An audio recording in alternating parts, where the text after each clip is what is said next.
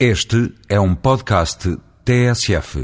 A atuação da justiça em Portugal não para demasiadas vezes, infelizmente, de nos surpreender e chocar. O recente acórdão do Tribunal da Relação que valida o despedimento de um cozinheiro de um hotel por ser seropositivo é de uma gravidade e responsabilidade sem limites.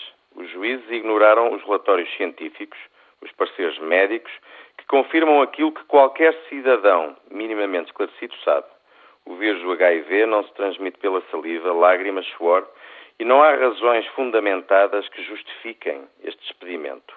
Os juízes que produziram esta enormidade jurídica tomaram a decisão com base no preconceito e em medos irreais. Que futuro resta aos mais de 30 mil seropositivos que se estima existirem em Portugal? O desemprego?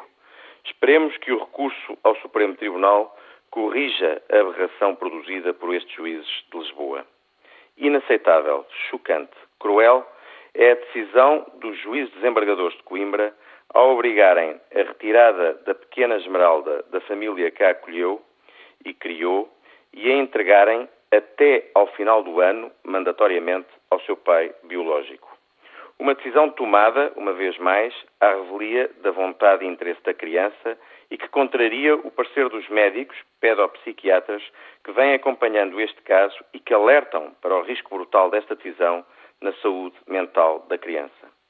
Servido pela justiça preconceituosa que temos, Esmeralda e os pais que a acolheram vão passar um Natal horrível.